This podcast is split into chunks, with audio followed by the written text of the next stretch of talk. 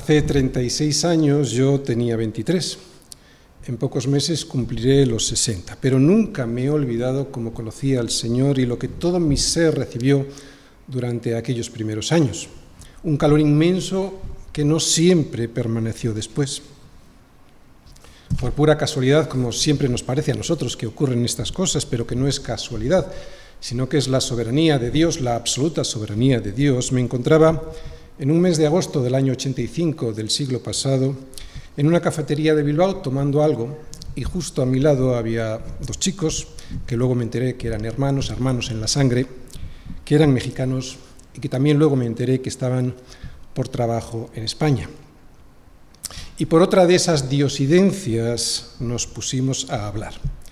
Ellos me hablaron de su trabajo, eran músicos de gira por España, y yo de mis estudios universitarios recién terminados, y de mis deseos de tomarme un largo periodo, un año a ser posible, para poder hacer lo que realmente me apetecía, que era viajar. Estuvimos bastante tiempo hablando de estas cosas, pero al final se animaron y terminaron hablándome del Señor. Ellos eran cristianos y yo no.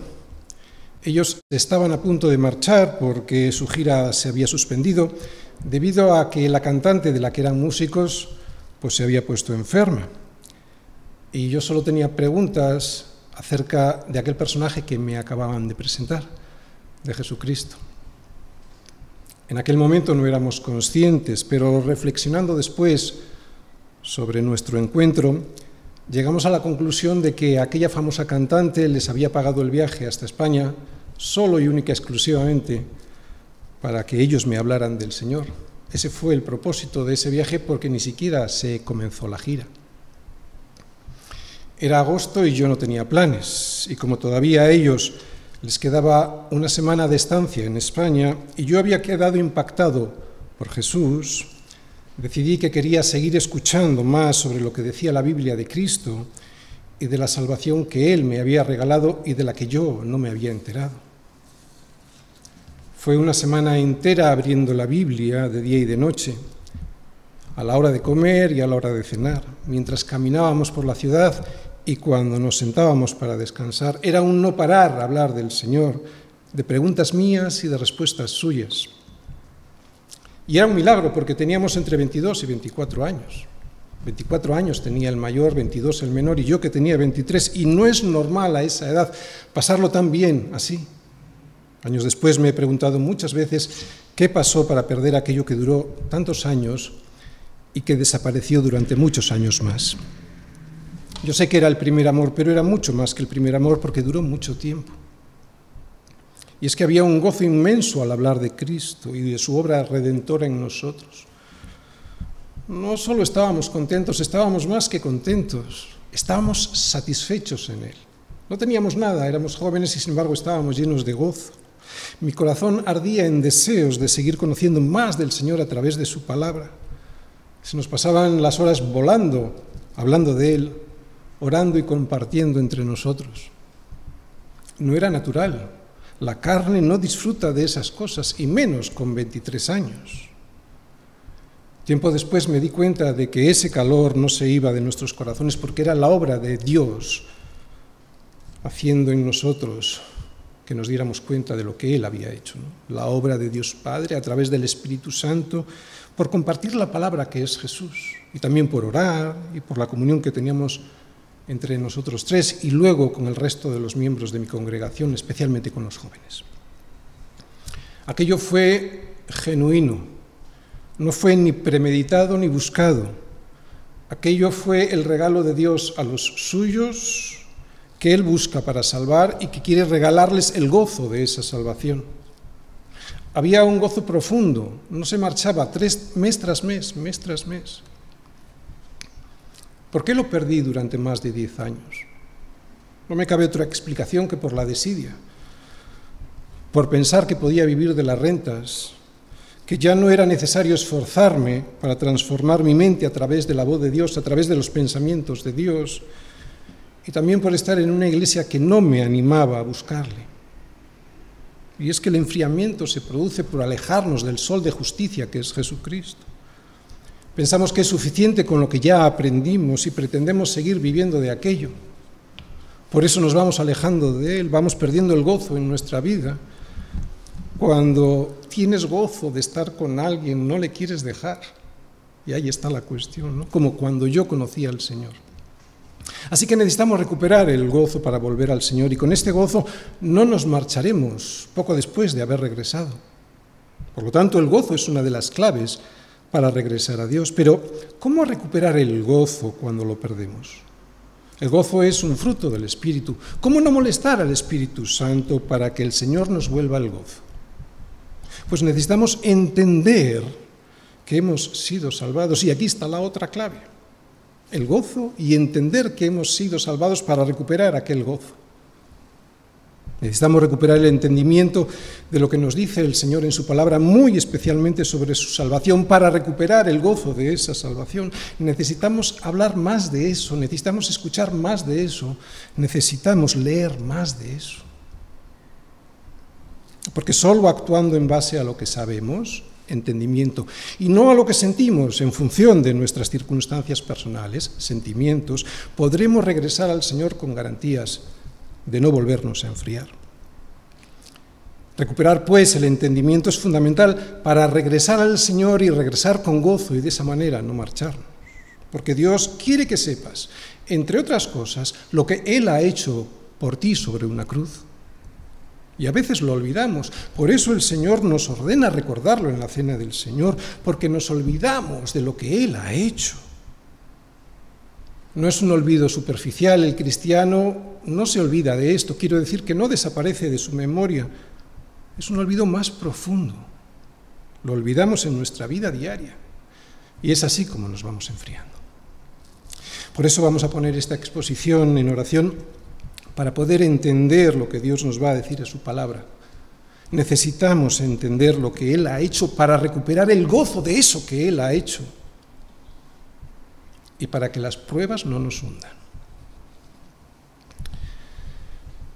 Señor, queremos poner este tiempo en tus manos para que tú nos hagas entender qué es lo que has hecho con nosotros, especialmente con la salvación que nos has regalado. Gracias, Señor, por ello. Pedimos que en este momento tú toques nuestros corazones para que lo podamos entender y de esa manera nos vuelvas el gozo. Y también, Señor, queremos pedirte que nos hagas entender lo necesarias que son las pruebas, porque a veces, a veces actuamos en función de nuestros sentimientos y nuestros sentimientos son muy engañosos. Y las pruebas nos hacen pensar que tú ya no estás con nosotros. Pero no es así, las pruebas son fundamentales para que nuestra fe crezca. Por eso, Señor, muchas gracias por lo que has hecho, gracias por hacérnoslo entender, gracias por las pruebas, Señor. Ponemos este tiempo en tus manos para que podamos comprenderlo y así poder regresar con el gozo de haber sido salvados. En el nombre de Jesús. Amén. Uno de los mayores problemas al que nos enfrentamos todos los cristianos porque afecta nuestra fe es el que normalmente denominamos enfriamiento espiritual. Este enfriamiento es la situación a la que llega en ocasiones nuestra alma, que afecta a la santidad y que produce un estado de ánimo que nos lleva a una depresión, una depresión espiritual, o sea, a la falta de gozo. Esta depresión, esta falta de gozo se manifiesta en la práctica, en la falta de ganas de seguir peleando la buena batalla, en la falta de interés por seguir participando en la carrera que tenemos por delante, y finalmente en una grave pérdida de nuestra fe, esa fe con la que nos habíamos ido manteniendo durante la vida. Pero este enfriamiento espiritual no surge de la noche a la mañana. Las dificultades de la vida, la traición de alguien, el desengaño de un hermano, la ansiedad por conseguir aquello que creemos que nos merecemos, una larga enfermedad, dejar abierta la puerta al pecado para terminar enfangado en él, estas son algunas de las causas que nos pueden llevar al enfriamiento espiritual. Como es un problema común a todos nosotros, porque al menos en alguna ocasión todos nosotros hemos caído en él, seguro que también todos nosotros hemos escuchado en algún momento las propuestas de nuestros pastores y maestros para solucionarlo. Y lo que oímos normalmente y que es cierto es que este problema se produce por el descuido de los medios de gracia con que Dios nos ha provisto a los cristianos para mantenernos en la salvación que Él nos regaló con su sacrificio en la cruz. Porque aunque por gracia somos salvos por medio de la fe, también somos mantenidos en esa salvación por la gracia. Somos salvos por gracia, por medio de la fe, pero también somos mantenidos en esa salvación debido a la gracia. Una gracia que cuando vamos abandonando los medios por los cuales el Señor nos la envía, produce en nosotros un enfriamiento que lo que en realidad refleja es el alejamiento de Dios. Desde el día en el que somos rescatados por Jesucristo del hoyo en el que todos nos habíamos metido, desde, desde ese día de nuestra salvación, nos vamos alimentando con la palabra a través de nuestros devocionales personales o de los sermones dominicales, Vamos creciendo a través de la oración y de la comunión con Dios y nos vamos fortaleciendo y confirmando en esa salvación a través de la comunión con el resto de los hermanos, especialmente en las reuniones que tenemos con ellos en nuestra congregación o también cuando quedamos con ellos o con otros hermanos para estar juntos en otros momentos. Así que la solución a este problema, al problema del enfriamiento, del alejamiento de Dios que produce un enfriamiento, parece sencilla pasa clarísimamente por recuperar lo que nos ofrece Dios para sostenernos y que en un momento, en un momento determinado, hemos descuidado. ¿Cuál es? Perseverar en la doctrina de los apóstoles, en la comunión unos con otros, en el partimiento del pan y en las oraciones. Pero en muchas ocasiones, probablemente en la mayoría de ellas, y después de haberlo intentado e intentado sinceramente, vemos que no ocurre el milagro que deseamos. Y los cristianos sinceros lo deseamos de verdad, porque al igual que David cuando reconoció su pecado en el Salmo 51, anhelamos recuperar el gozo de nuestra salvación. Vuélveme el gozo de tu salvación, dice David en el Salmo 51, versículo 12. Así que resumiendo, cuando tú y yo caemos en el pecado o cuando no permanecemos firmes en el Evangelio, solemos abandonar los medios de gracia que nos sostienen en la salvación que el Señor nos regaló y por lo tanto habitualmente dejamos de orar, dejamos de tener comunión con Dios a través de su palabra, dejamos de meditar en ella de día y también durante la noche, dejamos de congregarnos y por lo tanto dejamos de tener comunión con nuestros hermanos, dejamos de cantar con ellos en las reuniones, vamos dejando de asistir los domingos a la iglesia y por lo tanto vamos dejando de alimentarnos con el pan que desciende cada semana en forma de predicación. Y además tampoco participamos de las reuniones comunitarias de oración ni en la cena del Señor, etcétera, etcétera, etcétera. Y es así como nos enfriamos, por alejarnos del calor que nos da el sol de justicia que es Jesucristo, y esto a los verdaderos cristianos nos produce desazón. El Espíritu Santo nos sigue llamando a tener comunión con Dios, pero estamos fríos, estamos sin ganas, sin gozo para continuar. Pero si el problema se resuelve volviendo a Dios a través de la fe, porque en muchas ocasiones vemos a hermanos que después de intentarlo e intentarlo sinceramente, no recuperan el gozo de su salvación e incluso eso mismo nos ha pasado a nosotros. Pues porque aunque como está escrito, más el justo por la fe vivirá, esta fe no se puede vivir de cualquier manera. Y es que a veces vivimos nuestra fe por inercia, a veces vivimos de las rentas. Pero Pablo nos dice que nuestro culto a Dios ha de ser racional. Y es por eso que nos sigue diciendo, no os conforméis a este siglo, sino transformaos ¿Por medio de qué? De la renovación de nuestro entendimiento. Así que necesitamos renovar constantemente este entendimiento. ¿Os dais cuenta? No podemos vivir de las rentas, necesitamos renovar constantemente nuestro entendimiento. Y lo primero que debemos saber es que somos aceptados por Dios y que Él, especialmente en esta situación, en la situación de enfriamiento espiritual, está deseando recibirnos con los brazos abiertos, al igual que el padre de Lucas 15 con su hijo pródigo. El Señor no acepta nuestro pecado, pero quiere que volvamos a casa. No se trata de sentirlo, porque en esos momentos tú no lo vas a sentir. Se trata primero de saberlo. Por lo tanto, para poder regresar a Dios como Dios quiere que regresemos y hacerlo de manera efectiva, nos hemos de dar cuenta de nuestra situación de miseria espiritual y llorar por ella.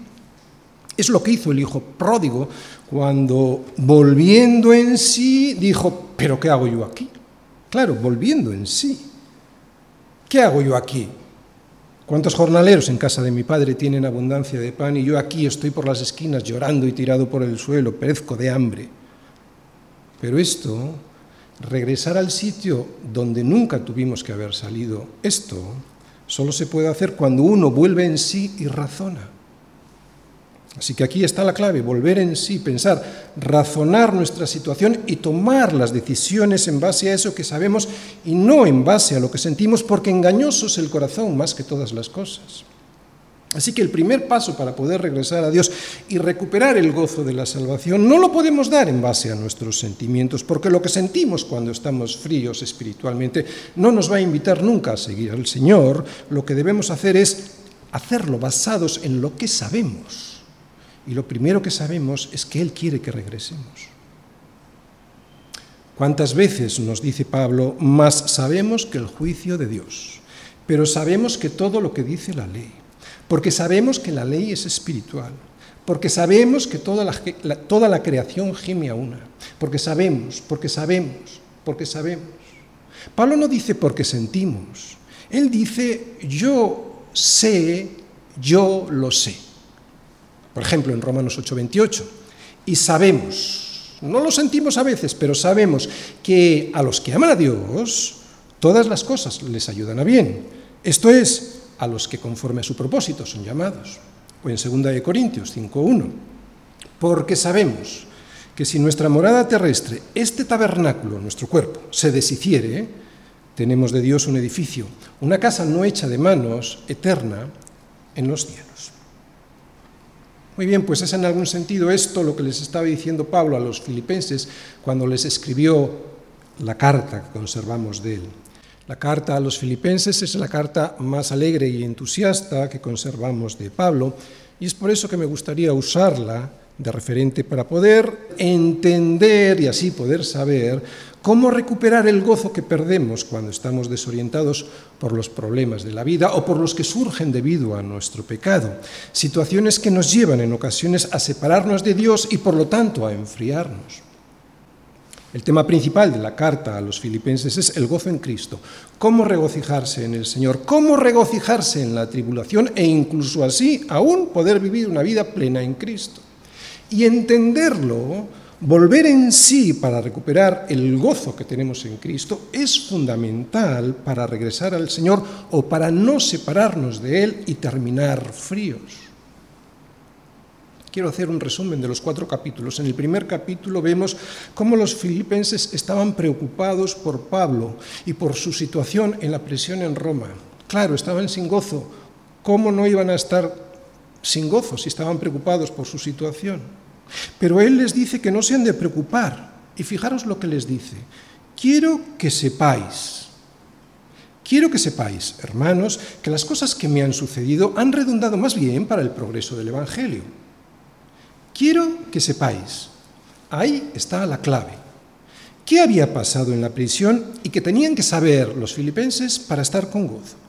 Pues que precisamente, y gracias a su, a su prisión, todo el pretorio había oído hablar de Cristo. Y también los cristianos en Roma, al ver su valor, el valor de Pablo, y los resultados de ese valor, se atrevían mucho más a hablar la palabra sin temor. Además les dice que hay algunos hermanos en Roma que predicaban porque le tenían envidia y que esperaban aumentar sus aflicciones en la prisión, porque claro, ellos salían a predicar y como él no podía salir a predicar, hay que decir que no eran falsos maestros, si no Pablo lo hubiese dejado claro, pero sus intenciones al predicar no eran las correctas. Pues Pablo, incluso en esta situación, encontraba el propósito de Dios, diciendo que los que predicaban por envidia y por contienda, en el fondo lo que estaban haciendo era anunciar a Cristo y eso era suficiente para él. Y los filipenses tenían que saber la realidad profunda de lo que estaba sucediendo en la prisión en Roma y en la mente de Dios también. ¿Por qué? Pues para no perder el gozo del que sabe que Dios tiene el control de todo. Por eso Pablo podía tener gozo, gozo por encima de todo. ¿Cómo es posible? Otra vez, pues porque Pablo entendía los propósitos de Dios, él pensaba como piensa Dios. Ya en el capítulo segundo intuimos que entre los miembros de la Iglesia había discordias y contiendas, malos entendidos. Dice, nada hagáis por contienda o por vanagloria, les dice Pablo. Antes bien, con humildad, estimad cada uno a los demás como superiores a vosotros mismos. No miréis cada uno por lo suyo propio, sino que cada cual mire también por lo de los otros. Y les sigue diciendo, haced todo sin murmuraciones y contiendas. E inmediatamente les manda a gozarse. Dice, y asimismo gozaos y regocijaos también vosotros conmigo. Yo que estoy en la prisión, que estoy con gozo, vosotros regocijaos conmigo. Pero antes de decirles que se gocen, les recuerda, les recuerda que han de estar asidos a la palabra de vida. ¿Para qué? Para poder saber qué es lo que Dios quería de ellos y para ellos, y lo que les había regalado, la salvación. Pablo sabía que podían estar cansados de la dureza de la vida y hasta crispados entre ellos, pero les anima a que se gocen porque se puede estar con gozo incluso en circunstancias adversas. Pablo tenía gozo por encima de todo. ¿Cómo es posible? Pues porque él sabía cuáles eran los propósitos de Dios. Él pensaba como piensa Dios. Y esto, pensar como piensa Dios, es fundamental para recuperar el gozo que perdemos cuando queremos volver a Dios y no marcharnos a los cinco minutos. En el capítulo 3 les advierte de los malos obreros y que sus falsas enseñanzas les pueden traer desesperanza. Por eso les avisa de que si la fe no es correcta, si su confianza no está puesta solo en Cristo, jamás traerá las bendiciones de la salvación y por lo tanto tampoco el gozo en el Señor. Sabemos que Cristo es nuestro único consuelo, por eso nuestra, confianza nuestra vista ha de estar siempre puesta en Él, en lo que sabemos de Él, para no perder o para recuperar el gozo de la salvación.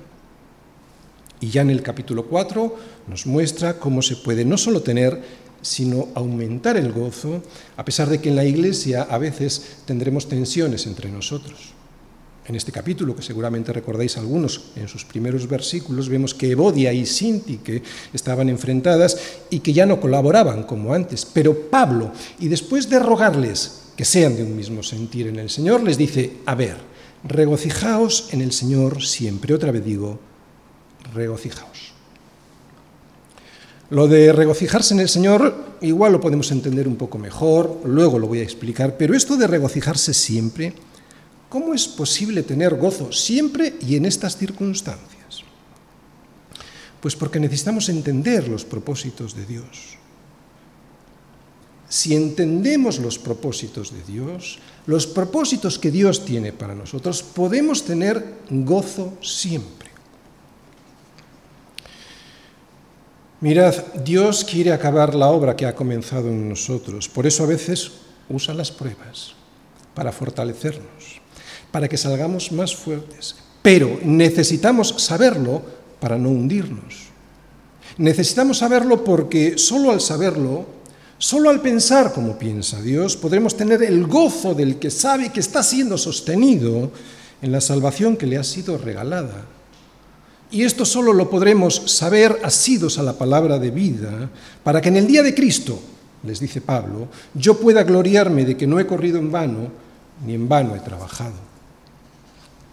Por eso comienza la carta, la carta a los filipenses, orando por ellos y además orando de una manera muy especial, por algo muy especial. Ora por conocimiento de Dios y por discernimiento. Dice así, y esto pido en oración, que vuestro amor abunde aún más. Claro que sí, pero ¿cómo? Más en ciencia y en todo conocimiento, está hablando de conocimiento de Dios y de discernimiento de su palabra, para que aprobéis lo mejor, este es el propósito para que aprobéis lo mejor, a fin de que seáis sinceros e irreprensibles para el día de Cristo. Y es que sin conocer de Dios ni discernir sus pensamientos, no se puede aprobar lo mejor, sobre todo cuando estamos en medio de las dificultades.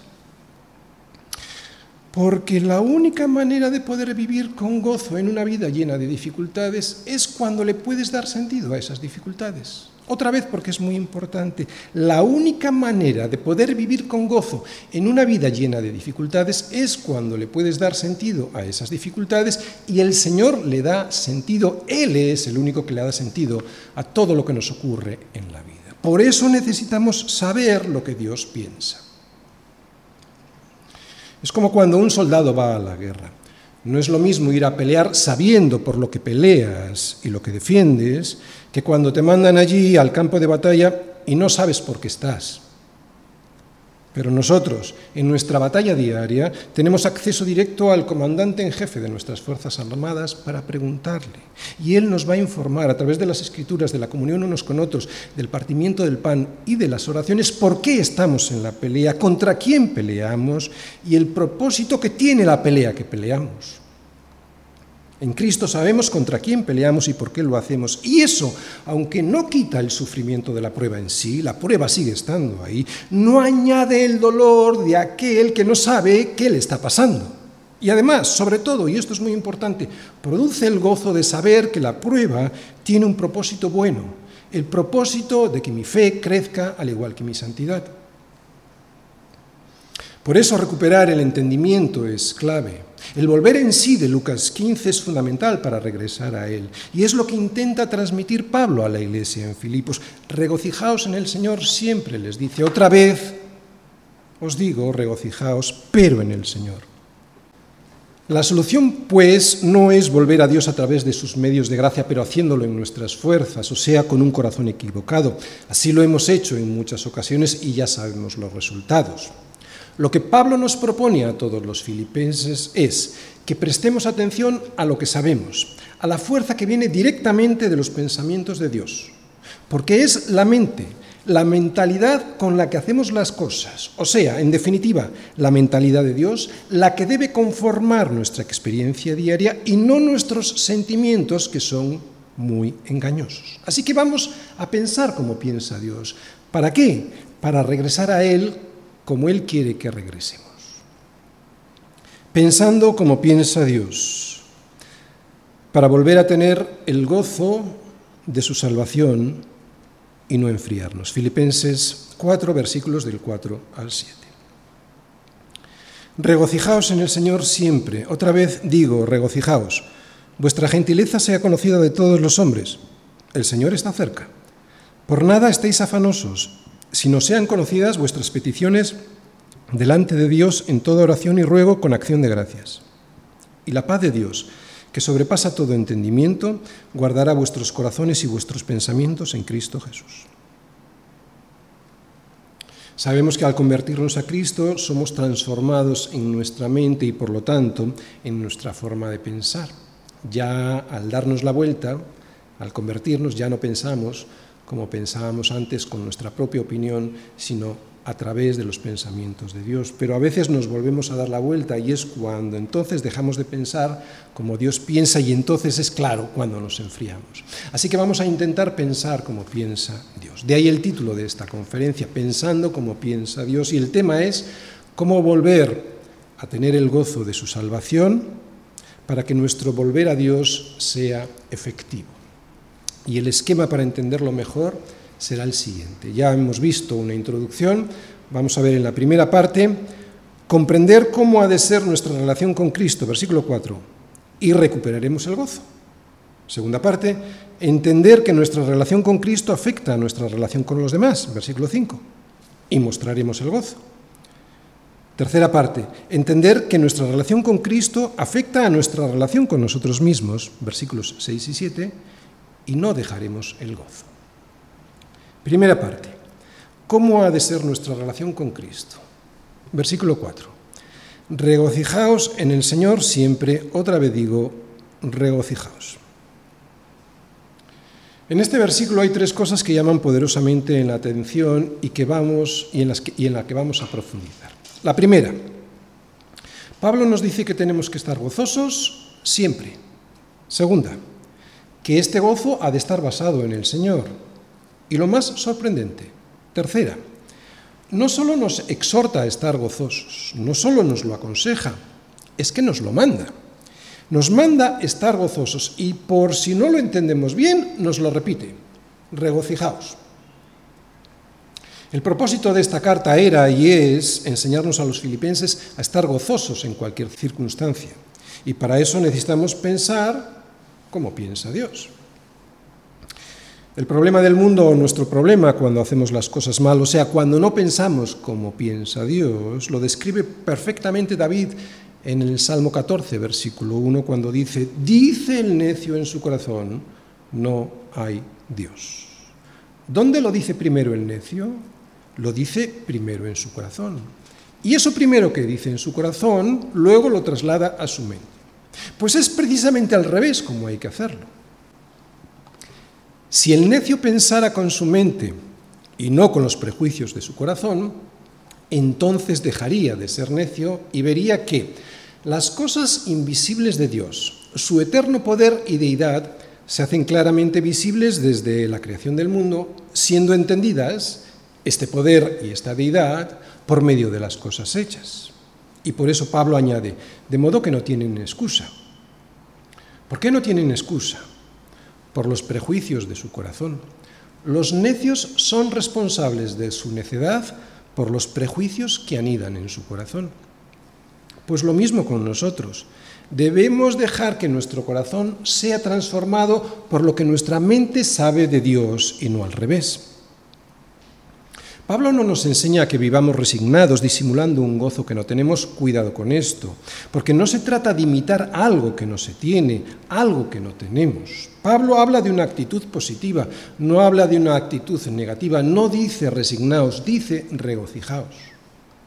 Pero ¿Cómo podemos dejar al Espíritu Santo que inunde nuestro corazón con un fruto suyo, como es el del gozo, sin llegar a caer en el engaño psicológico que nos haga pensar, que nos haga ser felices superficialmente y tan solo por un pequeño espacio de tiempo, hasta que volvamos a caer en un enfriamiento espiritual que nos vuelva a llevar a la depresión? Porque hay muchas cosas en este mundo que nos pueden hacer felices por un pequeño espacio de tiempo, pero Pablo no habla de eso. La Biblia nunca nos dice que pongamos la vista en esas cosas. Pablo no habla de una felicidad momentánea puesta a vistas en las cosas de este mundo. Pablo habla de un gozo permanente que es muy diferente. Pues es un gozo que está basado en la verdad, en la verdad que es el Señor Jesucristo. Por eso se trata de ver las cosas como Dios las ve. No es pues un consuelo psicológico que nos lleva a la alegría momentánea. No, es un gozo basado en la verdad, una verdad que nos abre los ojos a la guerra espiritual en la que estamos inmersos y por eso los obstáculos que antes nos arrebataban el gozo, ahora, aunque no desaparecen porque siguen estando ahí, los vemos de manera diferente. Vemos al Señor luchando con nosotros y venciendo con nosotros. Además, y qué importante, entendemos que esta lucha tiene un propósito que es bueno. Poner nuestra confianza en el Señor, salir de nosotros mismos, conocer mejor al Señor y así fortalecernos en nuestra fe. Por eso Pablo nos dice que nos regocijemos en el Señor, no en un coche, no en una casa nueva, y mucho menos en las drogas o en el alcohol. No, dice en el Señor, y además dice siempre. Este siempre lo que quiere decir es que tenemos que tener un gozo renovado, siempre renovado, no vivir de las rentas. Así que tenemos que tener nuestros ojos siempre puestos, siempre, no podemos vivir de las rentas, siempre puestos en la fuente, en el origen de ese gozo que es el Señor. Esto es lo que significa ir renovando nuestra mente, nuestro entendimiento. Mirad, vivimos en un mundo equivocado y torcido y nos han enseñado a pensar que el gozo, al igual que el amor, es un sentimiento. Pero Pablo nos manda Pablo nos ordena que nos regocijemos. Así que este gozo del que Pablo habla no puede ser un sentimiento porque los sentimientos no se pueden ordenar, los sentimientos no se pueden mandar. Los sentimientos se dan o no se dan, pero no podemos obligarnos, y mucho menos nos pueden obligar desde fuera a estar gozosos, y menos siempre. Así que necesitamos entender esto que nos habla Pablo. Y para entenderlo tenemos que volver al origen. Casi todos nuestros problemas los podemos entender si volvemos a nuestro origen. Estoy hablando de Génesis, porque volviendo allí podemos ver lo que falló, lo que falló y así poder rectificar. Nosotros fuimos creados para pensar y para sentir, y claro, para actuar. Fue, ese fue el origen. La idea de Dios era que nuestros pensamientos informaran a nuestro corazón. De esa manera, la revelación que de Dios teníamos en nuestra mente era la que moldeaba nuestra forma de sentir y por lo tanto de actuar. O sea, que entendíamos lo que era lo correcto y bueno y nuestra voluntad seguía eso que sabíamos y pensábamos como correcto y bueno. Este es el orden de Dios, esto es tener una vida ordenada según Dios, según Él nos creó. Pero el pecado, ya lo sabemos, le dio la vuelta a todo y también a este orden. Por eso ahora nuestra voluntad se deja dominar por nuestro engañoso corazón, por nuestros sentimientos engañosos. Y también por eso ahora nuestros pensamientos son gobernados muchas veces por la voluntad, una voluntad formada previamente por unos sentimientos equivocados. Ese es el problema. Y por eso ahora solo somos capaces de regocijarnos cuando nos sentimos bien. O sea, lo que David nos dice en el Salmo 14, versículo 1. Dice el necio en su corazón, no hay Dios. ¿Dónde lo dice? En su corazón. Un corazón informado por su propia opinión y no por la revelación que de Dios tenemos en su palabra. Aquí está la solución, pues, nos la da Pablo. Regocijaos en el Señor, en lo que sabemos del Señor. Así pues, este gozo nunca ha de estar basado en cómo nos sentimos debido a nuestras circunstancias personales. Ha de estar sustentado en lo que sabemos, en la roca que es Cristo y en la salvación que Él nos ha conseguido a través de su sacrificio en la cruz. Fijaros Pedro, Pedro dice algo muy similar. Pedro en su primera epístola nos dice que tú y que yo tenemos una herencia incorruptible, incontaminada, e inmarcesible reservada en los cielos para nosotros. En esto que sabemos y que no tenemos que olvidar es de donde nos viene el gozo. Por eso sigue diciendo, en lo cual vosotros os alegráis. ¿En qué nos tenemos que alegrar? En esa herencia, en la herencia que tenemos en los cielos. Aunque ahora, por un poco de tiempo, si es necesario, tengáis que ser afligidos en diversas pruebas. ¿Para qué? Ahora viene el propósito de la prueba para que sometida a prueba vuestra fe, mucho más preciosa que el oro, el cual, aunque perecedero, se prueba con fuego, sea hallada esta fe en alabanza, gloria y honra cuando sea manifestado Jesucristo, a quien amáis sin haberle visto, en quien creyendo, aunque ahora no lo veáis, os alegráis con gozo inefable y glorioso. Y termina diciendo, muy importante, cosas en las cuales anhelan mirar los ángeles. Estas cosas en las cuales anhelan mirar los ángeles son las cosas que nos son anunciadas en el Evangelio para nuestra salvación. Los ángeles están con la boca abierta. Yo creo que ni se creen el vuelco que Dios le dio a la humanidad, a la situación de la humanidad. Una humanidad que por justicia debía ser condenada, sí o sí. Y sin embargo Dios se entregó a sí mismo para que podamos ser salvos en Él. Esto es en lo que anhelan mirar los ángeles, pues es en esto, muy especialmente en esto, en lo que tenemos que tener siempre nuestra mente puesta. Así pues, para volver a Dios y no dejarle, y no le dejaremos porque estaremos con el gozo del que nos habla Pablo y también Pedro, entonces no debemos volver basados en lo que sentimos debido a nuestras circunstancias personales. Debemos hacerlo estando firmemente anclados en la comunión con Cristo y en lo que sabemos acerca de Él y la salvación que nos entregó. Podemos rematar esta verdad con las palabras del mismo Jesús a sus discípulos poco antes de entregarse. En Juan 15:11 les dice que tendrán gozo y eso a pesar de toda la persecución que estaba a punto de ocurrirles. Él les dice, estas cosas os he hablado para que mi gozo esté en vosotros y vuestro gozo sea cumplido. Pero ¿qué es lo que les ha dicho? ¿Qué les ha estado hablando para que debido a eso, a lo que les ha estado hablando, su gozo esté en ellos a pesar de las dificultades que les van a sobrevenir? Bueno, si vais a Juan 15 leeréis que Él es la vid verdadera y nosotros los pámpanos y que por eso Sigue diciendo, permaneced en mí y yo en vosotros, permaneced en mi amor. Separados de mí, nada podéis hacer. Si permanecéis en mí, mis palabras también lo harán en vosotros. Así pues, cuando sus palabras permanezcan en nosotros hasta el punto de que sean ellas las que nos influyan en nuestra manera de pensar y por lo tanto de sentir y de actuar, entonces tendremos el gozo del que el Señor nos habla y Pablo nos manda. Solo entonces podremos volver con gozo y no le dejaremos. Cuando su palabra nos influya de una forma mucho más poderosa que lo que nos pasa. Cuando su palabra nos moldee más que lo que el sistema de valores de este mundo intenta hacer con nuestra mente y corazón, será cuando, podremos, cuando podremos tener el gozo de la salvación y no querremos dejar al Señor.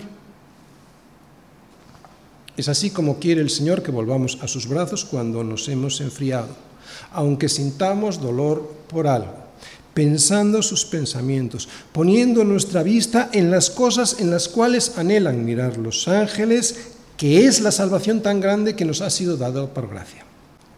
Saber que nuestra propia justicia es como trapo de inmundicia y al saberlo, entender en nuestro corazón que hemos, hemos sido justificados por Cristo, esto es lo que produce un gozo que trasciende a cualquier problema que podamos tener en esta tierra.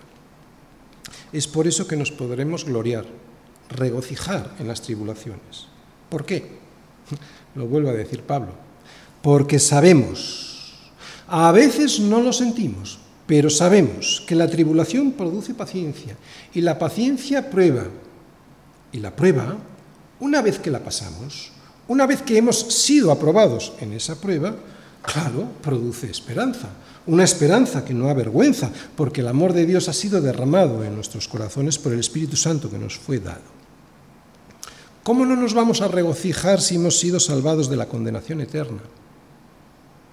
¿Cómo no nos vamos a regocijar si somos justificados por la fe, una fe que ha sido derramada por Dios en nuestros corazones debido al amor que Él nos tiene, ha sido derramada a través del Espíritu Santo? Es una fe que nos lleva a su presencia aquí y también en la eternidad.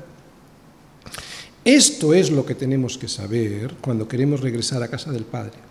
Pero para ello debemos volver en sí, debemos razonar y decirnos, ¿qué hago yo aquí? ¿Cuántos jornaleros hay en casa de mi padre que tienen abundancia de pan y yo estoy aquí tirado llorando, pereciendo de hambre?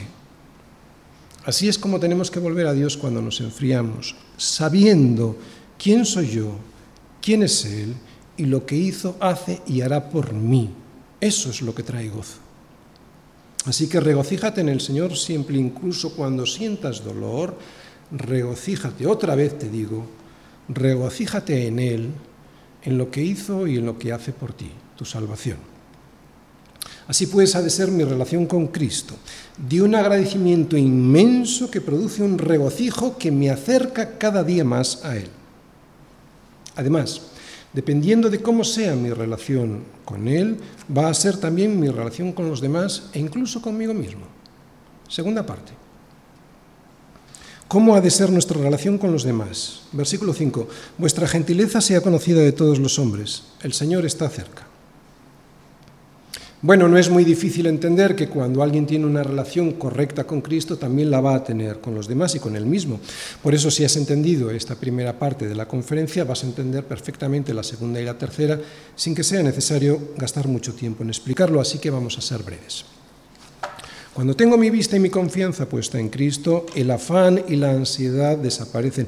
Y esto hace que un gozo inmenso impregne toda mi vida porque mis circunstancias, aunque me afecten, aunque no sean muy favorables, no son lo que importan.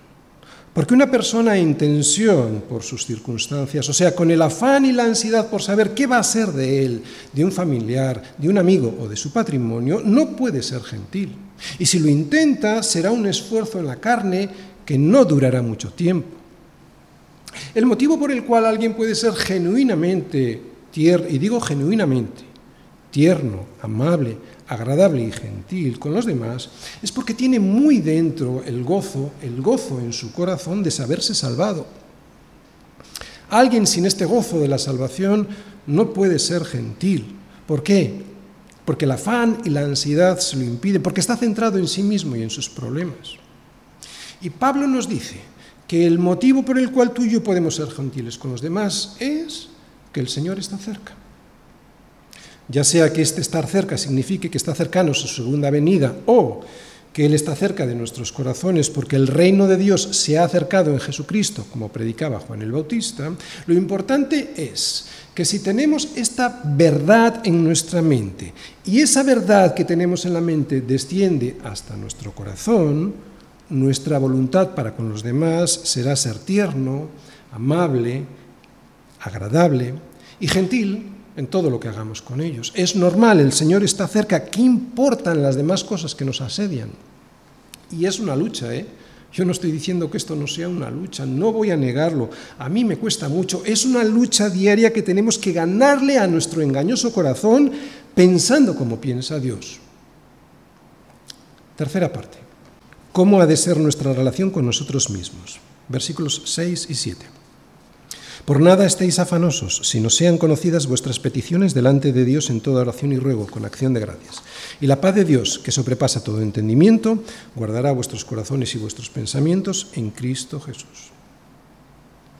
Aquí Pablo nos está diciendo que la mejor manera de que el afán y la ansiedad no dominen nuestra vida es poniendo todo eso delante del Señor Jesús. Y de esa manera la paz de Dios, que sobrepasa todo entendimiento, guardará nuestros corazones y también nuestros pensamientos en Cristo Jesús. Cuando tú oras, ¿qué descubres?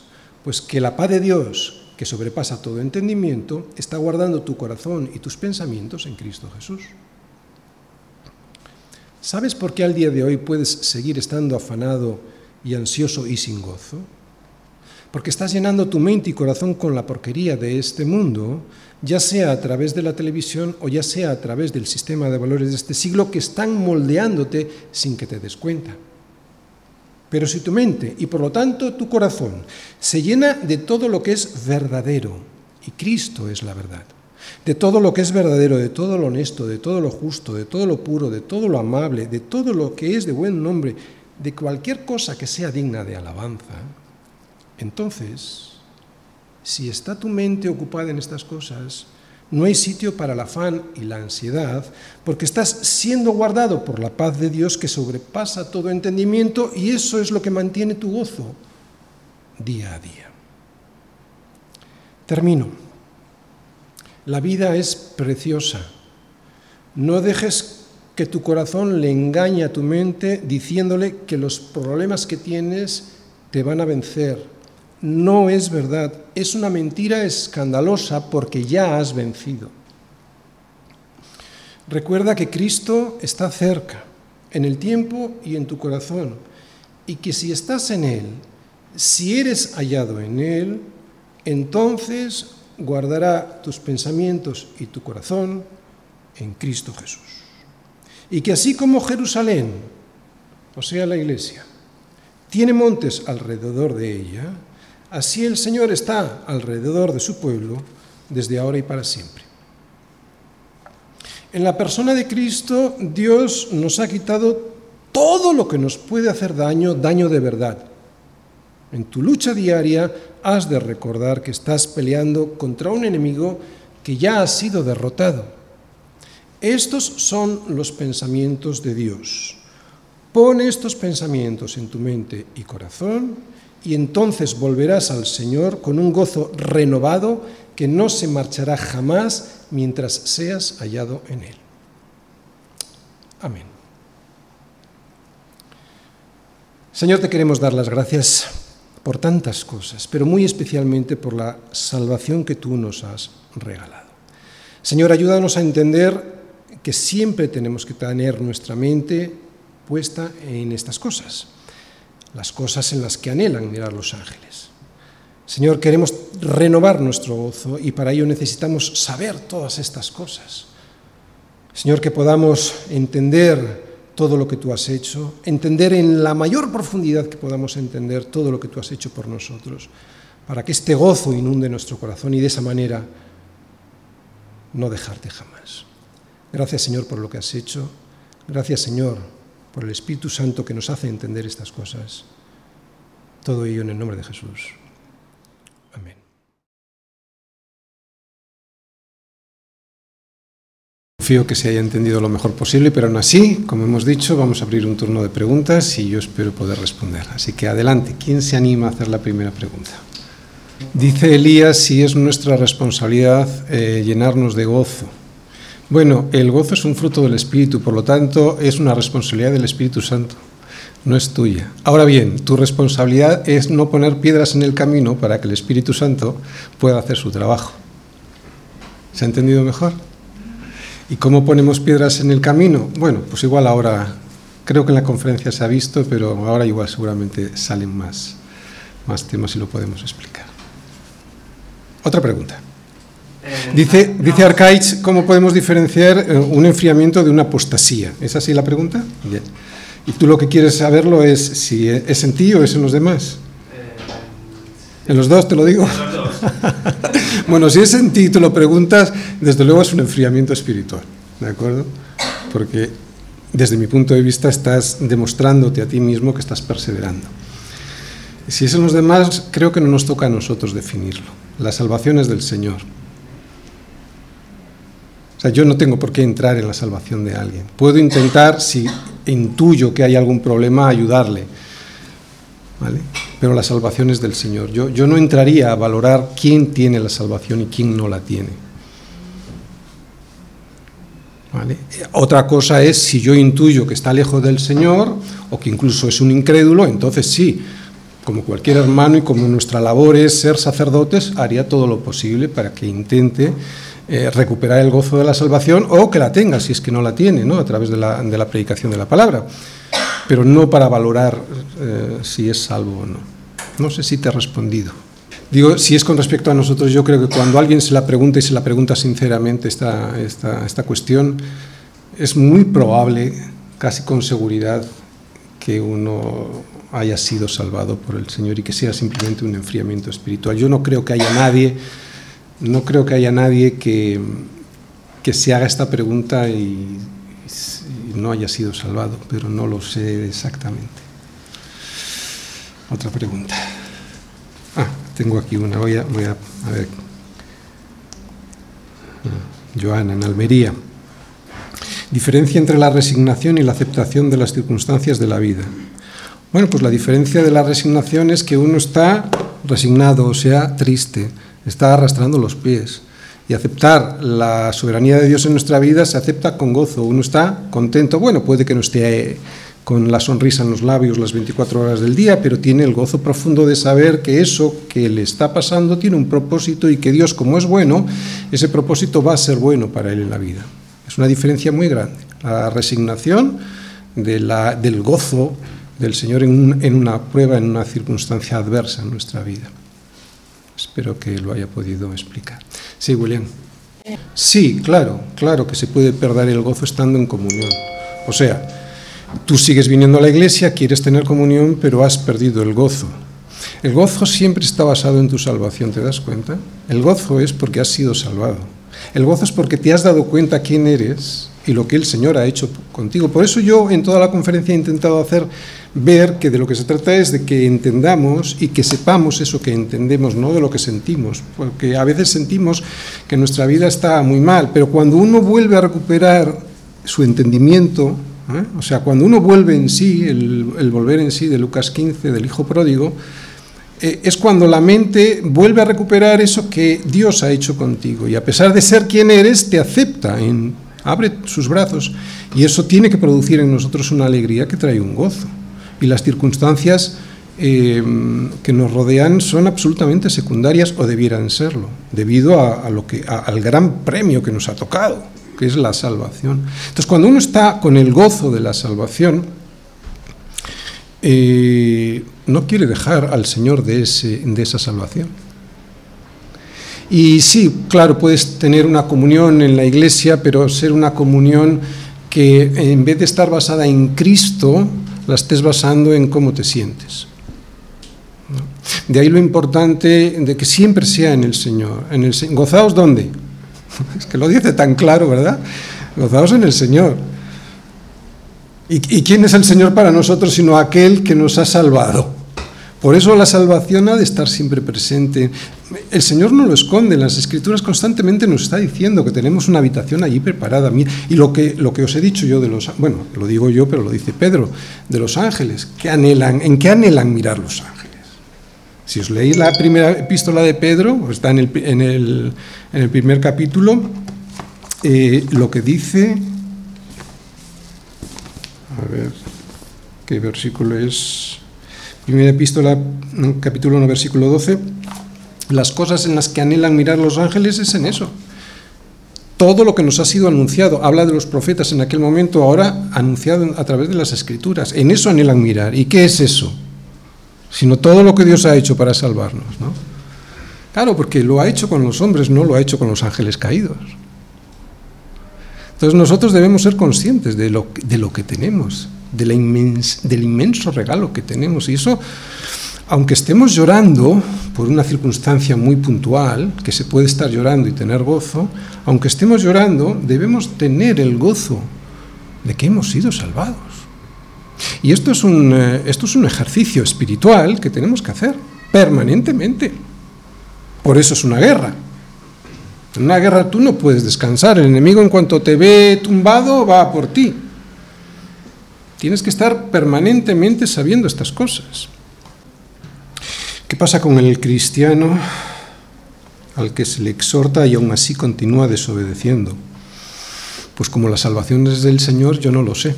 Me preguntan desde México. Francamente no, no lo sé. Yo sí sé lo que tengo que hacer. Lo que tengo que hacer es seguir exhortando hasta que el Espíritu Santo me diga basta.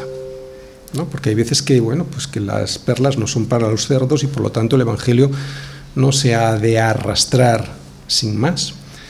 Así que sí, a tiempo y a destiempo, mientras el Espíritu Santo me esté diciendo y animando a que yo, a, que yo exhorte a mi hermano para que, para que haga las cosas como debe hacerlas si yo considero que no lo está haciendo bien. Desde Murcia, Óscar, ¿es lo mismo la alegría de ser salvado que el gozo de la salvación? Pues yo creo que coinciden, claro, claro. Y Carla desde Suiza, ¿es la depresión un signo de enfriamiento espiritual? Bien. Eh, la depresión puede ser una depresión clínica o por lo tanto bioquímica o médica y ahí no hace mucho el Evangelio, tiene que ser tratada eh, médicamente, pero la mayoría de las depresiones que hay en nuestra vida no son esas, esas las tiene que tratar un psiquiatra. Por si hay algún, yo que sé, un desequilibrio bioquímico en nuestro organismo que nos produce sin nosotros saberlo, pues, pues unas depresiones, ¿no? Mm, pero de las que yo me imagino que Carla en Suiza nos está hablando es de las depresiones producidas, o, eso que llamamos la depre, estoy depre. Eh, eso sí que no, es, no corresponde a un cristiano, eh, por lo que estamos hablando, porque nosotros somos las personas mm, con más suerte en este mundo. Es que nos ha tocado la lotería. El gordo de la lotería, no la lotería, nos ha tocado el gordo. El Señor nos ha escogido y nos ha salvado. Entonces, eso, pero nuestra carne caída eh, tiende a olvidarlo. Lo que yo decía, no es que lo olvidemos de una manera, de una manera superficial, superficialmente no, cuando alguien le dices qué es lo que ha hecho el Señor contigo, enseguida te dice, pues me ha salvado. Por lo tanto, en nuestra memoria siempre está eso, la salvación del Señor.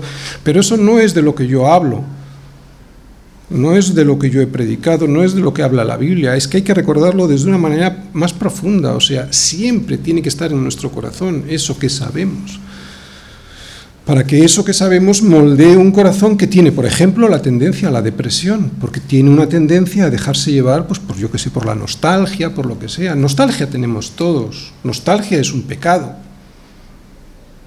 Es el pecado de estar fijándonos en las cosas que tenemos detrás, pensando que eso es mejor, cuando el cristiano sabe que todo lo mejor está por venir, está por delante. La salvación que tenemos en Cristo Jesús. Por lo tanto, hay personas que tienen más tendencia a la depresión porque tienen más tendencia, por ejemplo, a la nostalgia. Pero nosotros mirar para atrás solo para una cosa, solo para ver lo que Dios ha hecho con nosotros y agradecer eso que Dios ha hecho con nosotros. Ahora, otra vez, em, Es normal, nos pasa muy a menudo. Yo esta semana he estado así, nos pasa, pero de ahí es lo que hay que hacer, el ejercicio de ¿qué hago yo aquí? ¿no? De Lucas 15. Es un ejercicio eh, con nuestra mente. Nosotros sabemos quiénes somos, gracias a la Escritura y gracias al Señor. Tenemos que recordarlo y lo que Él ha hecho, pero ¿qué hago yo aquí? Cuando en casa de mi padre hasta los jornaleros tienen pan para comer y yo aquí perezco de hambre, ¿no? Entonces ese volver en sí es lo que tenemos que hacer cuando caemos en este tipo de cosas, ¿no? ¿Cómo podemos entender los propósitos de Dios según su palabra si ella no habla de una situación muy particular? Bueno, en general, aunque no hable de una situación particular, todos sabemos los propósitos que Dios tiene para nuestra vida a través del Espíritu Santo. Es un ejercicio en el cual nos debemos habituar, o sea, debemos hacer de ello un hábito. Sinceramente, un verdadero cristiano, a no ser que sea muy jovencito en el Señor, sabe perfectamente, si conoce su palabra, qué es lo que está dentro de su voluntad y qué es lo que no está en su voluntad.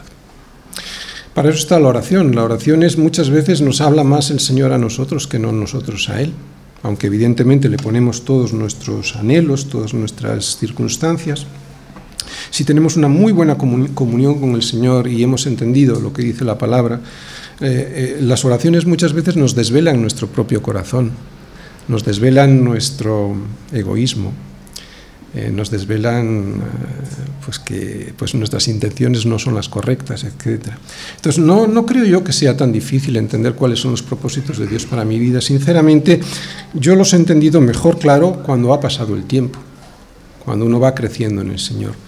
Por lo tanto, aunque no estén todas las cosas puestas en las escrituras, sí que el Espíritu Santo, a través de lo que sabemos de Él en estas escrituras, nos van a decir si eso es un buen propósito, o sea, es un propósito de Él o no. Esa es mi opinión.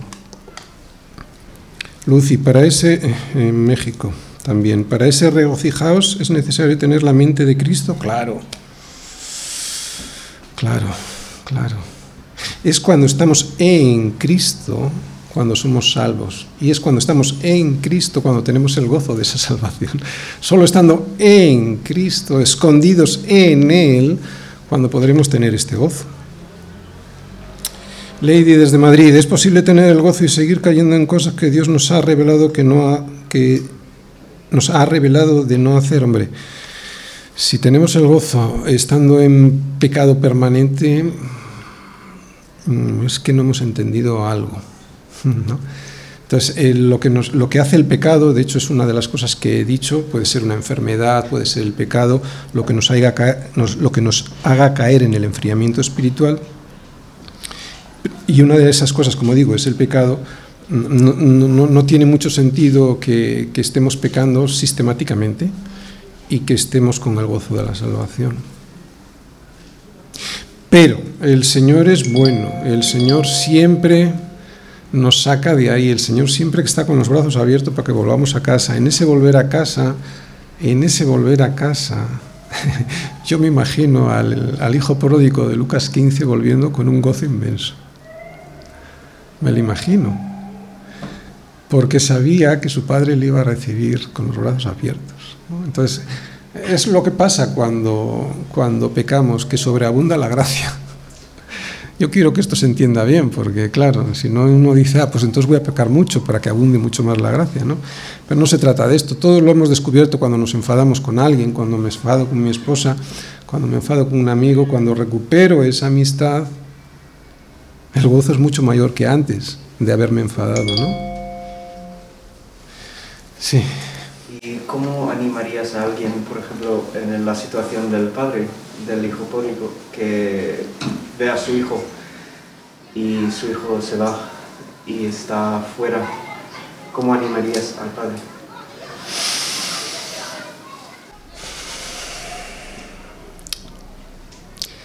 A mí solo me cabe, solo me cabe una, eh, solo me cabe un, solo, solo entiendo dentro de los medios de gracia que Dios nos da a la Iglesia, solo me cabe un, solo entiendo una posibilidad, o por lo menos la mayor, y es la oración acompañamiento en oración. Recordarle que Dios es soberano aunque nosotros responsables, y quitarle, quitarle gravedad a lo que el padre piense que puede haber hecho con respecto a su hijo, porque ya no tiene nada que hacer ahí. Y sí recordarle que eso, que Dios es soberano y que tiene poder y, acompañarle en oración. Es lo que se me ocurre, no, no se me ocurre nada más. Si repasando los medios de gracia que el Señor nos ha regalado para que podamos sostenernos en esa salvación y en el gozo, por lo tanto, de esa salvación, es lo que se me ocurre. La comunión unos con otros y especialmente la oración. Sí, Leo. Dice, dice Leo que lo que más le preocupa es eh, eso de, estar y no ser, no darse cuenta de que uno, porque está, no se da cuenta que no es, ¿no? porque se puede estar en la iglesia y no ser la iglesia. Sí, pero recuerdo no haber tenido un primer amor así como tú lo explicas, mm.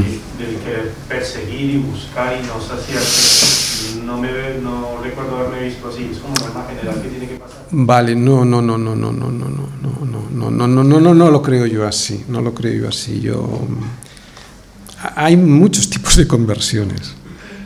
Eh, que nadie piense que porque no ha tenido una conversión, y bueno, y no la he contado, si la cuento te quedas con la boca abierta. El Señor fue muy bueno conmigo. Eh, y puede ser muy bueno contigo eh, con este gozo y puede ser muy bueno contigo con una situación desesperante. Porque así como fue muy bueno conmigo cuando me convertí, fue, y hubo todo ese gozo, fue muy bueno conmigo cuando me dediqué al ministerio y fue todo lo contrario, no había más que lágrimas. Así que, de todas formas, lo que tú me preguntas es lágrimas producidas por la persecución, no porque yo no quería seguir, servir al Señor, sino por la persecución. Eh, y sin embargo, eso es una gran misericordia del Señor. No, yo no creo que mm, tenga que haber... Eh, un, vamos a decir, una alegría especial, eh, que se muestre, por lo menos que se demuestre de una manera especial. Sí que una, una ansia de querer ir a comer al restaurante. Yo eso sí. O sea, si hay alguien que no ha tenido este ansia de querer ir al restaurante a comer una buena comida, yo creo, no sé, podría ser que, que todavía no. ¿no? Luego podemos perderlo, ¿no? Ay, otra vez al restaurante. Claro, te han dado tan, tan bien de comer que ya pierdes el sabor de la buena comida, ¿no? Eso, suele pasar a veces. Por eso yo en casa suelo recordar muchas veces, eh, Señor, gracias por el gusto que me has dado y no lo he perdido, ¿no? Porque puedo dar por hecho algo que es un milagro. O lo bien que cocina mi esposa. Gracias, Señor, por porque puedo acostumbrarme. Así que, bueno, pues lo mismo vosotros. Dad gracias porque tenéis una iglesia que hay sitios en este mundo en el que es muy difícil estar en una iglesia, encontrar una iglesia o encontrarla con sana doctrina. Pero no leo, no creo que sea imprescindible. Dice, buenas tardes, pastor, ¿las pruebas miden nuestro verdadero gozo en el Señor? No. No, tú puedes tener pruebas y tener gozo y puedes no tener pruebas y tener gozo. Por lo tanto, las pruebas, no, no sé si he entendido bien la pregunta, pero las pruebas ni, miden ni dejan de medir nuestro gozo en el Señor. El gozo del Señor es algo que nosotros podemos sentir en nuestro corazón cuando sabemos que hemos sido salvados. Y ese gozo lo comparamos con nuestra situación anterior, a dónde íbamos, en este mundo y en el, y en el, y en el, y en el más allá, y eso nos produce un gozo, que produce un agradecimiento. Y lo dicho, puede ser en un momento en el que estamos llorando. ¿No? Azucena en México. ¿Cómo saber si es gozo del Señor o emoción o una emoción pasajera? Creo que lo he comentado y es un ejercicio que tenemos que hacer. Si a mí me regalan un iPhone nuevo y me pongo contento, yo sé que como está basado en ese iPhone nuevo, es una emoción pasajera si es algo que se asienta, que está anclado firmemente en la roca que es Jesucristo, ese es el gozo. Entonces, cualquier cosa que me ocurre, que me ocurra, si cuando la analizo veo que está basado en Cristo y no en algo que me ha dado Cristo, ese es el gozo. No sé si me he explicado. Creo que hay alguna pregunta más.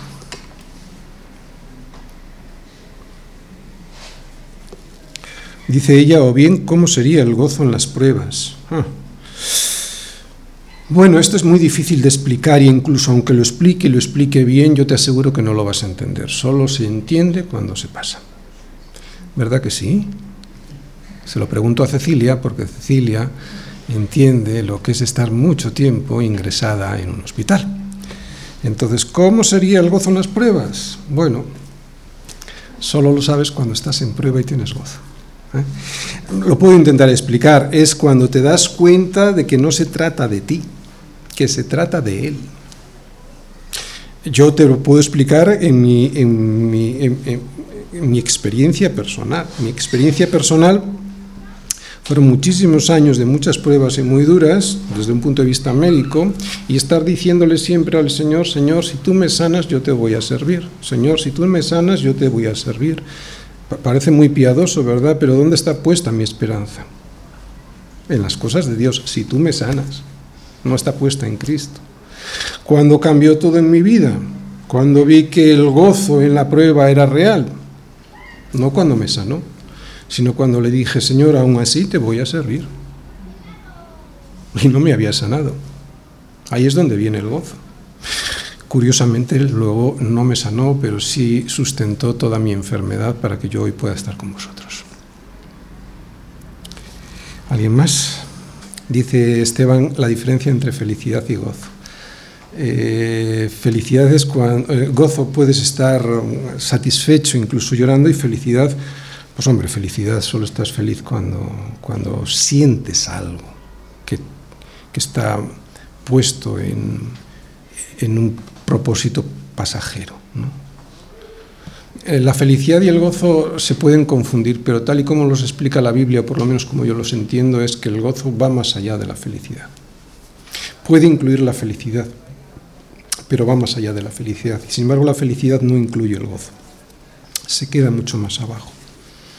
Por lo tanto, podemos ser, mm, estar con gozo estando ingresados.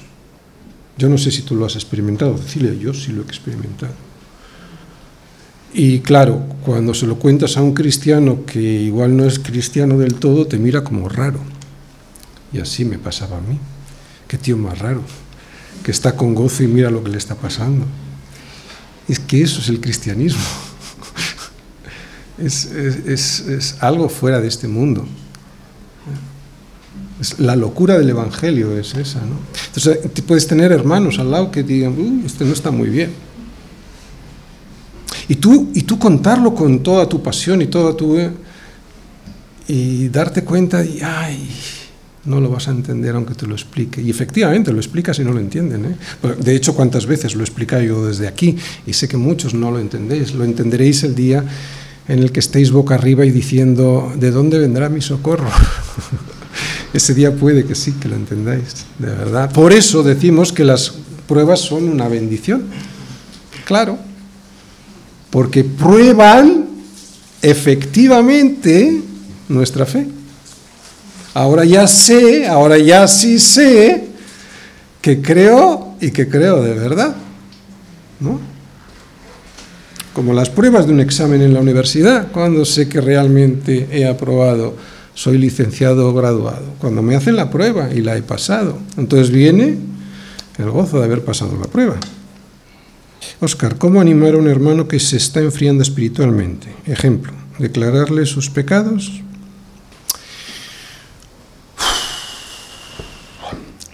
Yo creo que está en. Eh, eh, la clave está en, en,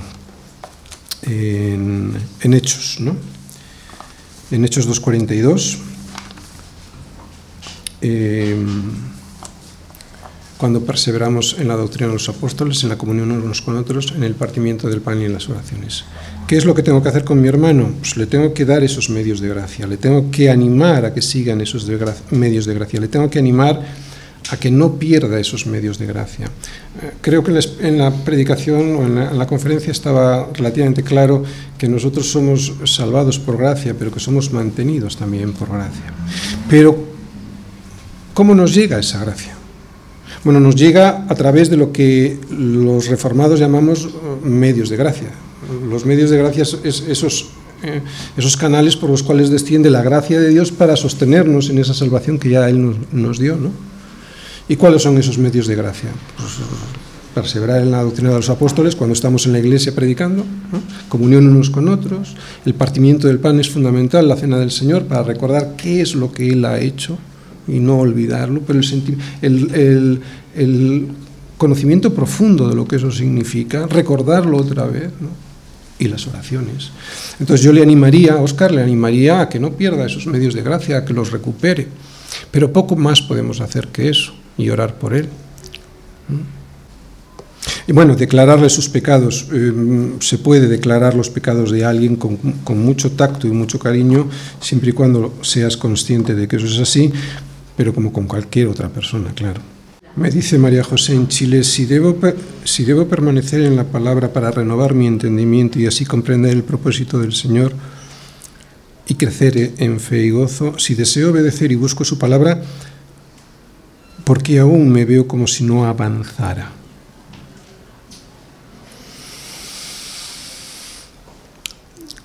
Bueno, el crecimiento en nuestra fe es casi como una línea de dientes de sierra, ¿no? a veces subo, a veces bajo.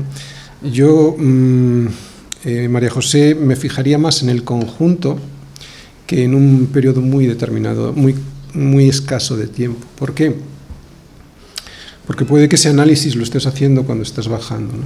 pero si tú lo miras en el conjunto de varios años, es muy probable que, y como te conozco, es muy probable que digas, no, sí, sí que he avanzado. Claro, evidentemente no como a ti te gustaría haber avanzado, eso nos pasa a todos. A todos los que verdaderamente queremos servir al Señor nos damos cuenta que estamos muy lejos. Cada día nos damos más cuenta de que estamos lejos, más lejos, pero eso no significa que estemos más lejos, significa que somos más conscientes de que estamos más lejos. ¿no? Entonces, yo, si estás en la palabra, si anhelas buscar al Señor a través de la palabra, de la comunión unos con otros, de las oraciones y participando de la cena del Señor, mm, creo que sí que estás avanzando. Sí, ¿quién había por aquí? Yo he insistido mucho en esto. Siempre he insistido en que la iglesia solo son cuatro cosas. Podemos tener más. Mm, no lo niego y hasta podría ser bueno, pero no debemos dejar las cuatro cosas fundamentales que son las que nos dicen en Hechos 2.42. Hechos 2.42. Eh, perseverar en la doctrina de los apóstoles y muchas iglesias no lo hacen. Predican sentimientos. Eh, tener comunión unos con otros. Pero verdadera comunión, la comunión tiene que estar basada en Cristo. O sea, cuando nosotros terminamos la reunión, estar hablando no específicamente del Señor, pero sí que cualquier cosa que hagamos esté el Señor en el centro, ¿no? Puedes estar hablando de tus estudios, pero siempre, de alguna u otra manera, la gloria se la está llevando el Señor en esa conversación y no tú. Las oraciones, ¿cuántas iglesias oran? ¿Cuántas iglesias tienen eh, oraciones, eh, reuniones comunitarias de oración? ¿Y cuántas de esas que las tienen, esas reuniones están llenas de la gente que va los domingos a la iglesia? ¿Cómo hacemos la cena del Señor? ¿La hacemos con entendimiento realmente? Desde aquí se explica bien y desde ahí se entiende cómo se debe de entender. ¿Qué es lo que pasa? Que elegimos las iglesias por la música que tienen, porque eso nos hace sentir, cuando es al revés. El sentimiento tiene que surgir de lo que sabemos, porque si no es un sentimiento equivocado, o puede serlo. Mi sentimiento tiene que surgir de lo que sé, porque si, claro, si tengo un sentimiento que surge de una cosa que está equivocada, pues ¿cuántos sienten bien y sabemos que están mal? Por lo tanto, y resumiendo, dejar tantas cosas accesorias. Yo, no estoy en contra de los grupos de jóvenes en absoluto. A mí me encantaría tener un grupo de jóvenes fuerte y que se lo pasen bien en el Señor. Pero si no hay, no, en la Biblia yo no veo grupos de jóvenes. Mirad, tenemos un gran problema y es la religiosidad. Los evangélicos somos muy religiosos también, ¿eh? decimos y ponemos y señalamos a estos que tenemos aquí enfrente. Nosotros somos muy religiosos, tan religiosos que hemos aprendido una religión y cuando el pastor desde aquí nos muestra algo que no es acorde con la religión que hemos vivido tradicionalmente, la evangélica, decimos, está mal. Pero lo que tenemos que hacer es analizarlo en base a las escrituras. Entonces, otra vez, por poner ejemplos, ¿puedo tener grupo de jóvenes? Claro, sí. Pero si mi iglesia no lo tiene, eh, ¿mi iglesia no va a avanzar? No, yo no los veo en la Biblia. Y así un montón de cosas. Otra vez, todo lo que se salga de esas cuatro cosas, para mí es accesorio. No digo que esté mal, digo que es accesorio. Y por lo tanto lo que podemos hacer es fijarnos y poner el esfuerzo en esas otras cosas accesorias y no en lo importante, que tampoco es tanto. Son cuatro cosas. No es las paredes de este sitio, no es el equipo de música ni la alabanza si cantamos muy bien o no. A mí me encanta oír desafinar aquí a mi amigo. Yo creo que pronto mira para atrás, pero es él. En definitiva, en definitiva, no se trata de eso. Se trata lo fundamental. No se trata de que cantemos muy bien, no digo que cantemos muy mal a propósito, pero otra vez, ¿a qué venimos a la iglesia? ¿no? ¿Cuántas, ¿Cuántas visitas tenemos? Vosotros los habéis visto. ¿Cuántas permanecen? ¿Qué buscan? Es lo que yo me pregunto, ¿no? Por si algo estoy haciendo mal. Entonces vuelvo a Hechos 2.42. ¿Qué es lo que estamos ofreciendo? Ta, ta, ta. Eh, con esto no estoy diciendo ni criticando a nadie, simplemente estoy diciendo que cuanta más enseñanza correcta tengamos, cuanta más teología correcta tengamos, cuanto más doctrina correcta tengamos, nuestra santidad será menos afectada hacia el mal y más hacia el bien. Por eso Pablo, eh, perdón, eh, Lucas en Hechos nos dice, lo primero es la doctrina de los apóstoles. De nada me vale tener oración si la está basada en una doctrina que no es la de los apóstoles. De nada me vale la cena del Señor, ni tampoco me vale nada la comunión unos con otros, ni las oraciones. La doctrina es fundamental, porque esa es la que nos va a dar la medida del resto de las cosas. Por eso tenemos que saber esa doctrina y recordarla y saber que el Señor ha hecho en nosotros grandes cosas. Si mi reacción ante las pruebas mi fe, ¿no son también medida de mi gozo? Carlos, en, en Colombia. Sí, claro, lo he dicho con algún ejemplo. Si yo ante una prueba me gozo, no digo que aplaudan y que... porque eso sería... Vamos a ver, seríamos estaríamos enfermos.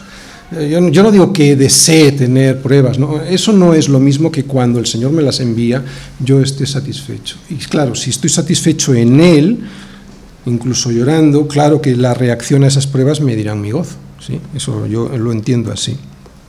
Fernando, cuando tenemos problemas de enfermedades, deberíamos de poner todas nuestras esperanzas en el amor de Dios para tener el gozo de la salvación. Claro, siempre teniendo en nuestra mente a Cristo y lo que Él ha hecho en la cruz. De ahí la importancia de la cena del Señor. Claro, claro. Fijaros que de esas cuatro cosas una es el partimiento del pan. ¿Por qué? Bueno, porque es muy importante que nosotros tengamos siempre en, nuestra, en nuestro corazón, en lo más profundo de nuestro corazón, qué es lo que el Señor, siendo Dios, ha llegado a hacer por nosotros. Vamos a cerrar ya el turno de preguntas. Si hay alguien aquí, es el último, Cristian. En el fondo, ¿cómo puede saber uno que es salvo? Bueno, pues sencillo y complicado si persevera. No hay otra, para mí mismo no hay otra, para mí mismo, para cada uno de nosotros, quiero decir, no hay otra prueba. ¿Perseveras? Perseveras en lo que tienes que perseverar, claro, en la doctrina de los apóstoles, ta, ta, ta. A través de las pruebas el Señor te ha ido sosteniendo, estás, estás perseverando, eres, eres salvo.